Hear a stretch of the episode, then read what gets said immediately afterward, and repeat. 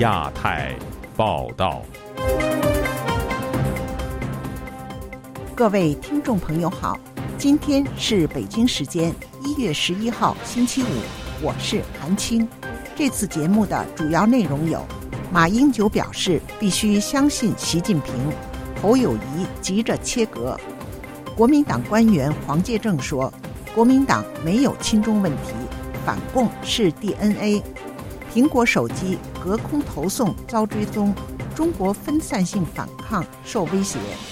中国民航业去年亏损三百亿，国际航班恢复不足四成。欢迎您收听亚太报道。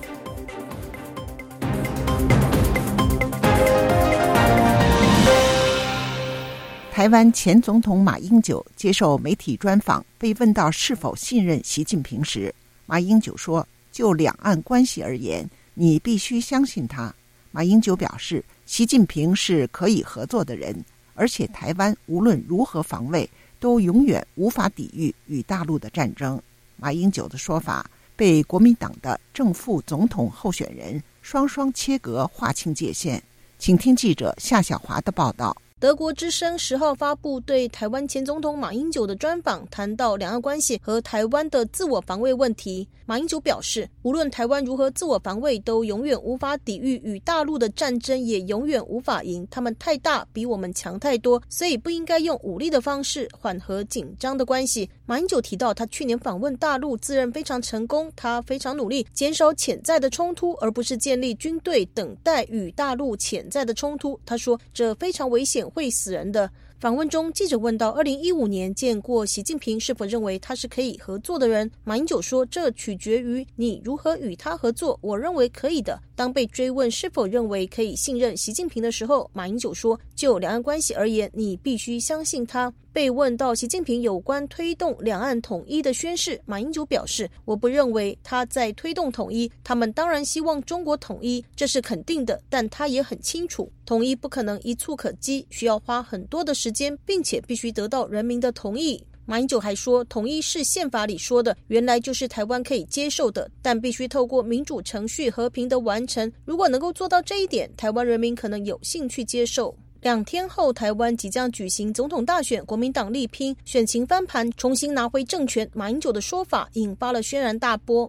国民党总统候选人侯友谊立马切割说：“马前总统这一番想法跟我们有些不同。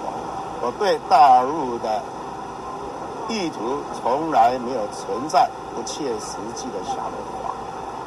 我永远在整个两岸关系上，我一定。”坚守台湾的民主自由制度，反对一国两制，更重要要保有台湾人民的生活方式。国民党副总统候选人赵少康也强调，马英九的说法不适用于侯友谊，两岸论述要以侯友谊的说法为主。他认为现况要谈统一还太早。民进党发言人戴伟山质疑，国民党的外交路线跟中国绑在一起。侯友谊的两岸政策的导师就是马英九，那侯友谊就是马英九的马前卒。而马英九相信习近平，相信两岸关系的互动之下，会相信习近平，即便他说出两岸必须统一。所以我们看到，支持侯友谊就是支持马英九，支持马英九就是支持习近平，支持习近平就是支支持两岸统一。今年这条的选举啊，都是信赖台湾这条路，和相信习近平这条路的选择，大家讲是啊，是。民进党总统候选人赖清德十号在造势晚会指出，这场选举不仅是信赖台湾与相信习近平的选择，更是接受一个中国与走向民主世界的选择。民众党总统候选人柯文哲说：“应该要相信自己，相信自己比较安全。”自由亚洲电台记者夏小华台北报道。在上次台湾的总统选举中，国民党被贴上亲中标签而败选。国民党国际事务部主任黄介正接受本台《亚洲很想聊》节目专访，强调，国民党成立初衷是推翻帝制，反对共产党是他们的 DNA，在台湾绝对没有所谓亲中问题，只有捍卫台海和平稳定的问题。请听记者黄春梅的报道。国民党国际部主任黄介正，同时也兼任国民党驻美代表。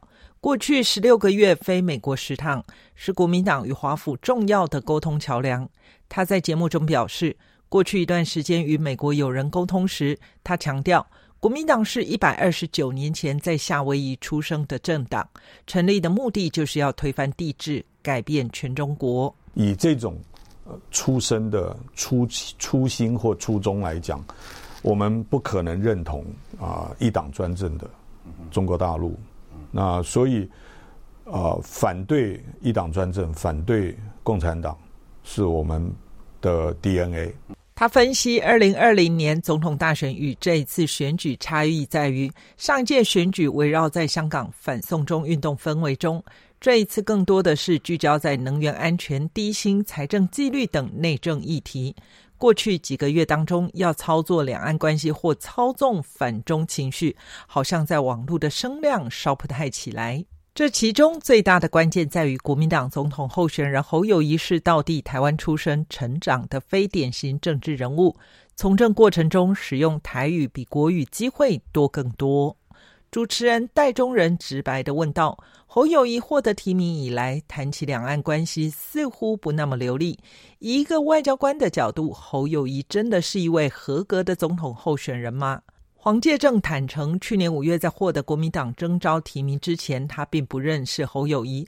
从陪着接见外宾开始，再到国家安全政策制定以及访美过程中，对侯友谊有更近距离的观察。访美前一周，一次接见重要的美国访问团中，成员包括美国顶尖智库的首席中国问题专家，以及刚离开国务院的外交官。他对侯友谊完全改观。传译在翻成中文的时候，我发觉他的手直接去摸麦克风了。那个整场会见，我坐在他旁边，形同人形立牌。他们说三个候选人都见过了。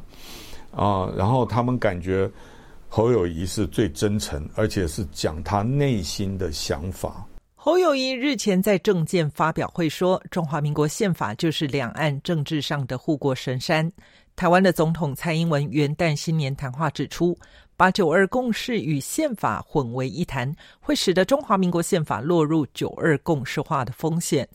黄介正指蔡英文的说法是悖论，因为中华民国宪法是国家根本大法，所以侯友谊才会主张中华民国宪法是中华民国的护国神山。在处理外交与两岸关系，有任何协议遵循宪法做出的一个中国定义，就不会产生解释的麻烦。对于民进党质疑国民党能让北京承认中华民国存在吗？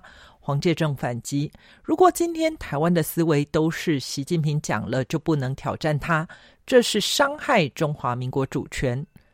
拿习近平讲过的话当做圭臬，当做开始思考两岸关系的起始点，基本上已经丧权入国。自由亚洲电台记者黄春梅台北报道。二零二四台湾总统大选，两岸情势牵动选战，蓝绿白谁能够胜出呢？开票实况精辟分析。一月十三号晚间六点钟，请锁定亚洲很想聊开票实况特别报道。近日，中国官方突然传出消息，已经有专业机构突破苹果手机隔空投送的技术屏障，能够确认隔空投送信息的发送者身份。这一消息在中国异议群体中引起警惕，担心这会加重中国政府。对持不同意见者的打压和对民主人士的迫害，请听记者王允的报道。隔空投送被突破的消息是一月八号北京市司法局微信公众号“金丝观澜”发出来的。根据这篇文章，北京网神洞见司法鉴定所突破了隔空投送匿名溯源的技术难题，可以迅速的锁定发送者的设备名、邮箱和手机号。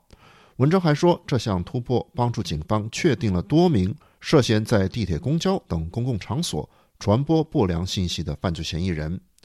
隔空投送是指相邻的苹果手机、平板或电脑等设备，通过蓝牙、WiFi 等功能彼此传输文件，不需要网络参与。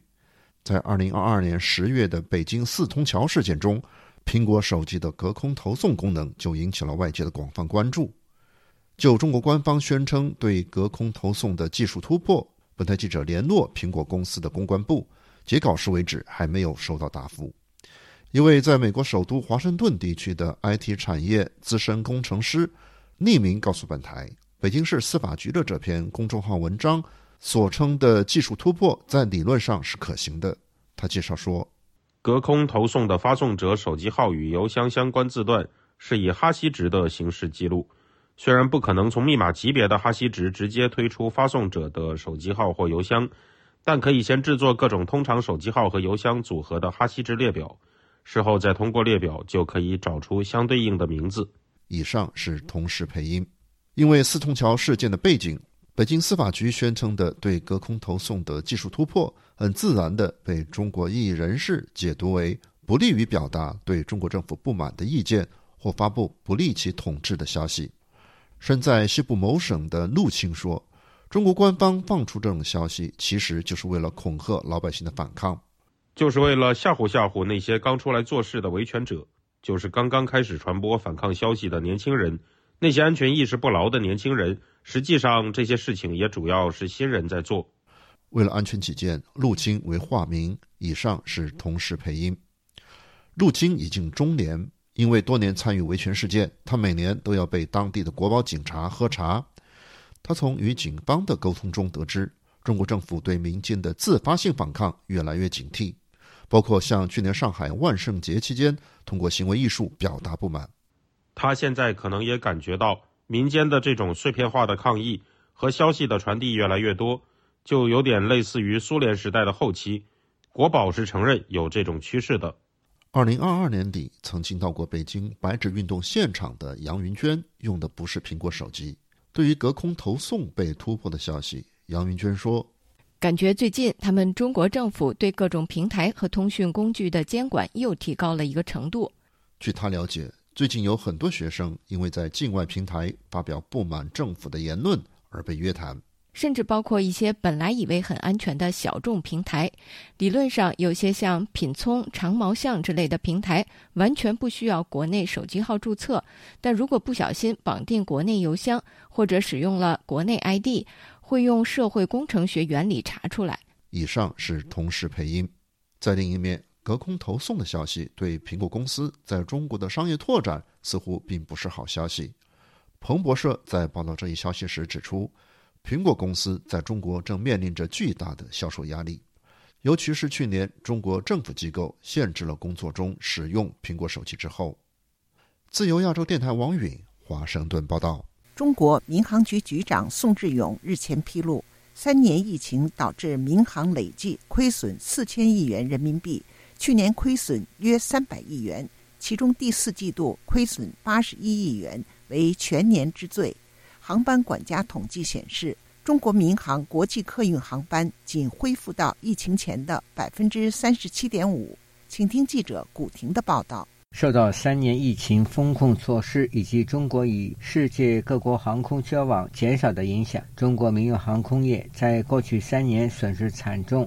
据第一财经网站本周二报道，近日在二零二四年全国民航工作会议上。中国民航总局局长宋志勇透露，二零二三年中国民航业亏损一千八百七十二亿元。宋志勇去年年初曾在二零二三年民航工作会议上透露，二零二二年全年亏损达两千一百六十亿元，二零二三年减亏一千八百七十二亿元。这就意味着中国民航在二零二三年仍然亏损近三百亿元。报道还表示，中国民航在二零二三年前三季度实现了整体盈利，但在第四季度，航空公司再次陷入亏损。仅十一月份，全行业就亏损了八十一点三亿元，几乎亏掉了前九个月的盈利。上海浦东国际机场一名饶姓国航员工本周三接受自由亚洲电台采访时说：“疫情解封之后，航空运输业增长乏力，尤其是在国际市场。”国际航班恢复能力很差，现在主打还是鼓励国内的航空，希望多有一些运输量吧。因为现在国际关系相对来说不太好嘛，国外游客来中国旅游大量的减少，还有商业的活动啊的人也都大量的减少。据航班管家的统计显示，二零二三年中国民航的国际客运航班整体恢复只有二零一九年的百分之三十七点五。据了解，民航局在内部会议上已为二零二四年设定了行业整体盈利的目标。饶女士对本台说：“那整体来说，这三年疫情的封关令到航空业亏损了大概四千亿，而现在呢，他想要慢慢的去追回。”以前的这些亏损，开关以后，航空业的压力都很大。之前也有说，那个国航它要公开发债嘛，总局可能也要下达这个盈利目标啊，要扭亏为盈啊。至于中国民航二零二四年能否扭亏为盈，浙江学者蒋先生接受本台采访时说：“今年比去年更艰难。”闭关锁国，这是一个趋势。一方面呢，对于外国人啊，外国的企业呀，啊，营造一种非常不友好的氛围，反美啊，有反韩的，有反日啊，这些企业对于外国个人个人来讲啊，一会儿呢就是抓紧也呃进行报复。所以这种情况下，不管是国外的企业还是国外的个人，那人家就不敢来投资呀，不敢上学呀。蒋先生认为，近期美国等西方国家。年轻人到中国留学的人数大幅度减少，中国政府应该自我检讨这些政策所导致的经济下滑。自由亚洲电台记者古婷报道。二零二四台湾总统大选，两岸情势牵动选战，蓝绿白谁能够胜出呢？开票实况精辟分析。一月十三号晚间六点钟，请锁定亚洲很想聊开票实况特别报道。新年伊始，凛冬已至。近年来势头正劲的中国光伏产业频频传出项目延期、大量裁员的消息，引发外界关注。外界担忧，随着延期潮兴起，中国光伏产业会不会出现大量烂尾？请听记者经纬的整理报道。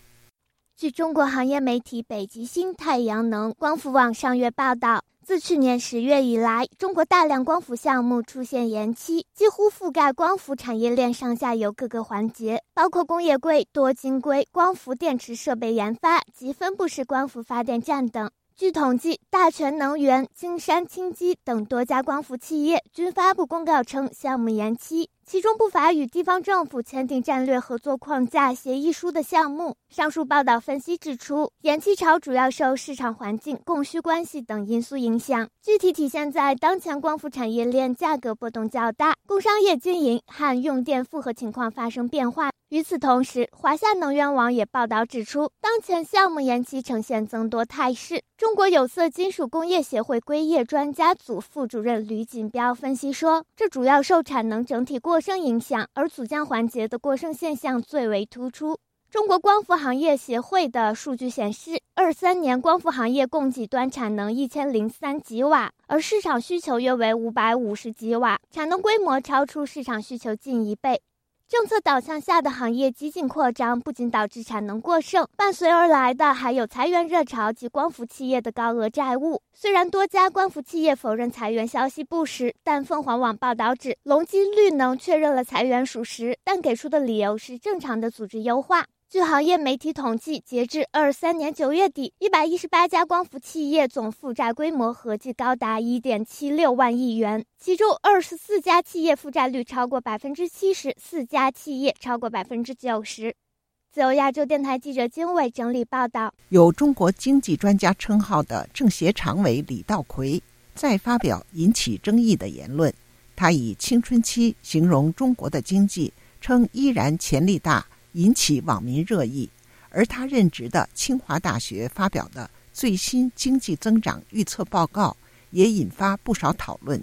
请听记者陈子飞的报道。清华大学中国经济思想和实践研究院发表对今年中国经济的展望报告，表示中国目前出现价格低迷、景气指数在低位徘徊的情况。如果要实现高质量发展，必须要提升增长，并提出多项的建议。并预期今年的经济增长能达到百分之五。经济学者李道奎为报告做总结，他表示，中国经济面临的问题不能归咎于疫情，强调中国经济依然有活力。当下的中国经济仍然是一个成长型的经济体，仍然处于我们的。青春期。国外有些人讲啊，中国已经见顶，有人甚至于讲我们跟九十年代的日本经济是。相同的，甚至于有人讲跟七十年代的前苏联是一样，这些是完全是无知的判断。他的说法成为网络热点话题，更被网民封为年度笑话。有人质疑李道奎是否把更年期说成青春期，也有网民要求他不要侮辱青春。经济学者陈小龙表示，李道奎的说法好笑，他的比喻和报告建议不能挽回中国经济。例如，取消降降令的建议，在民间对中国房地产没有信心时，还提出这样的建议，只会造成跌幅加剧，使中国房价没有救。他表示，李道葵的话是配合不能唱衰中国经济的要求，正好示范专家如何变成官方的喉舌。今天中国的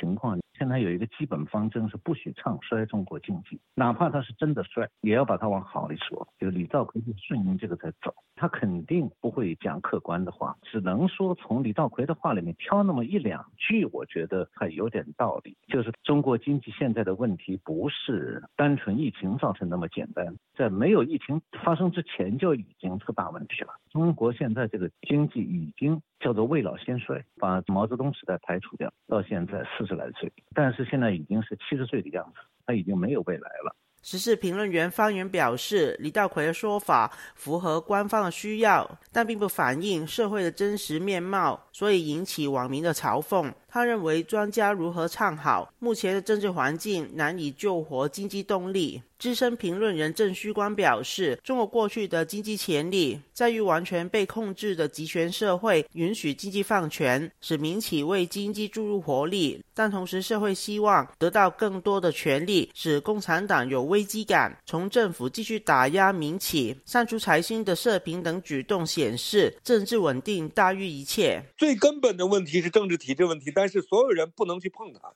放权让利，地方才有积极性嘛。市场才能活起来嘛？你说习近平不懂这个道理，一定懂。但是呢，对经济一放就乱，一抓就死。习近平他并非不知道开倒车会伤害经济，而是这样的经济势头对他的政权已经造成威胁。孙大武啊，任志强啊，对他的挑战实际上都是这种社会自治意识、自主意识复苏的一种表现。他为了政权安全，完全。可以牺牲一切，包括经济成长。他表示，李道奎的话除了唱好经济局面，用青春做比喻，也象征青春有期限、一去不复返的情况。就亚洲电台记者陈子飞报道。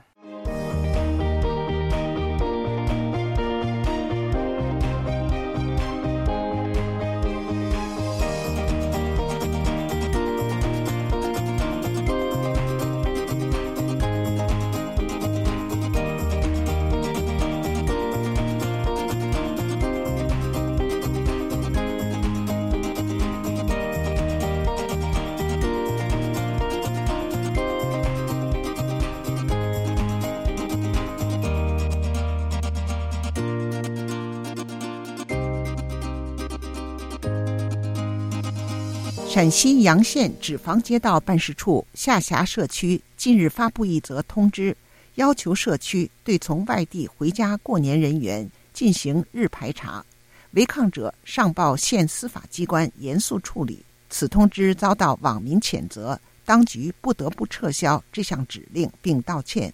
请听记者古婷的报道。上游新闻等多家媒体报道，一月九日，一则陕西洋县纸坊街道龚家槽社区发布的返乡过年人员要报备的通知在网上流传，引发网友关注。当日，洋县纸坊街道办工作人员告诉上游新闻，过年期间返回洋县的务工者比较多，为了安全，要求社区做好社会安全稳定工作。各个社区方式方法不同。江苏居民陆先生本周三接受自由亚洲电台采访时说：“上述通知让他感到诧异。除了疫情时间的话，没有这种现象出现过呀。不知道他们那边到底有没有其他什么事情？如果没其他什么事情的话，会不会有病毒感染啊，或者爆发什么的？正常情况下不会有这种情况，这不就奇怪吗？”这份一月八日发布的通知称，接县委县政府通知。从二零二四年一月八日至二月二十日，所有返洋人员进行日排查、日汇总，每日十五时三十分向社区登记报备。社区于每日下午十六时上报办事处、司法所。需提供的资料包括返洋时间及个人信息，在外地务工的地点。返洋事由如不报备，发生的一切责任及后果由当事人负责；情节严重的，上报县司法机关严肃处理，同时追究主干部责任。在微博社区，有网民质疑当局的行为，一网民留言：“又是基层员工背锅，那种日子还没过够吗？以后出小区是不是要办理签证？当官大爷上瘾了。”湖南株洲评论人士陈晓峰对本台说：“中国各地讨薪、请愿等群体事件时有发生，当局此举是出于维稳需要。”他说：“现在很多地方呃群体事件比较多。”呃，一个是老百姓真的没钱了，第二个现在这种群体性事件层出不穷，弄得不好就会出大事儿。现在都都在维稳，都在担心，怕引发什么大的事件，都在这样。对于外界的关注，周三阳县脂肪街道办发出情况说明，撤回上述土政策。微博阳县发布写道：经核查，一月八日脂肪街道。龚家槽社区在开展冬季走访活动时，因社区工作人员理解偏差、工作方式简单，社区负责人把关不严，在工作群内发布了不恰当通知，引起大家的误会。事发后，脂肪街道办事处对社区负责人和工作人员进行了严肃批评教育，已责令社区撤销通知。该办事处就此致歉。表示欢迎在外的乡亲回家过年。自由亚洲电台记者古婷报道。中国的民主人士依然坚信真理，运用非共产主义世界的内部政治和社会改革的力量。海洋升温还有酸化，海洋生物多样性已经。那么毛泽东的文革就确实可以跟斯大林的大清洗。中国近年来对俄罗斯的援助金额相当于对非洲各国总和。亚太时政历史构成，异议者见地，弱势者心声。兼听则明，听自由亚洲电台播客，了解中国多一点。苹果、谷歌及 Spotify 等各大平台均可订阅，免费收听。节目最后，我们再来关注一下最近发生的热点事件。综合消息。据英国广播公司本周三报道，在中国官媒央视于本周二播出的“持续发力，纵深推进反腐”专题视频中，中国国家男子足球队前主帅李铁承认，他曾经通过行贿三百多万元人民币成为国足主教练。综合消息，据俄罗斯卫星通讯社十号报道，比利时首相德克罗即将在十一号。对中国展开为期两天的访问，这不仅是自2016年后再度由比利时首相访华，同时德克罗也将成为2024年首位拜访北京的欧洲领导人。综合消息，据台湾中央社十号报道，中国网游教父盛大集团创办人陈天桥被国际媒体揭露在美国购买了超过19万英亩的土地。成为美国第二大的外籍地主，陈天桥的土地主要在俄勒冈州。他在2015年时将这片土地从一家金融投资公司手中收购，并花费8500万美元。综合消息，台湾驻美国代表于大雷于美东时间1月9号首次会晤美国联邦众议院议长约翰逊。约翰逊对于大雷表示：“我们与台湾人民。”肩并肩站在一起，这对整个世界都是非常重要的议题。当然，对我们来说也是如此。听众朋友，自由亚洲电台的亚太报道节目到这里就播送完了，感谢您的收听，我是韩青，我们下次节目再会。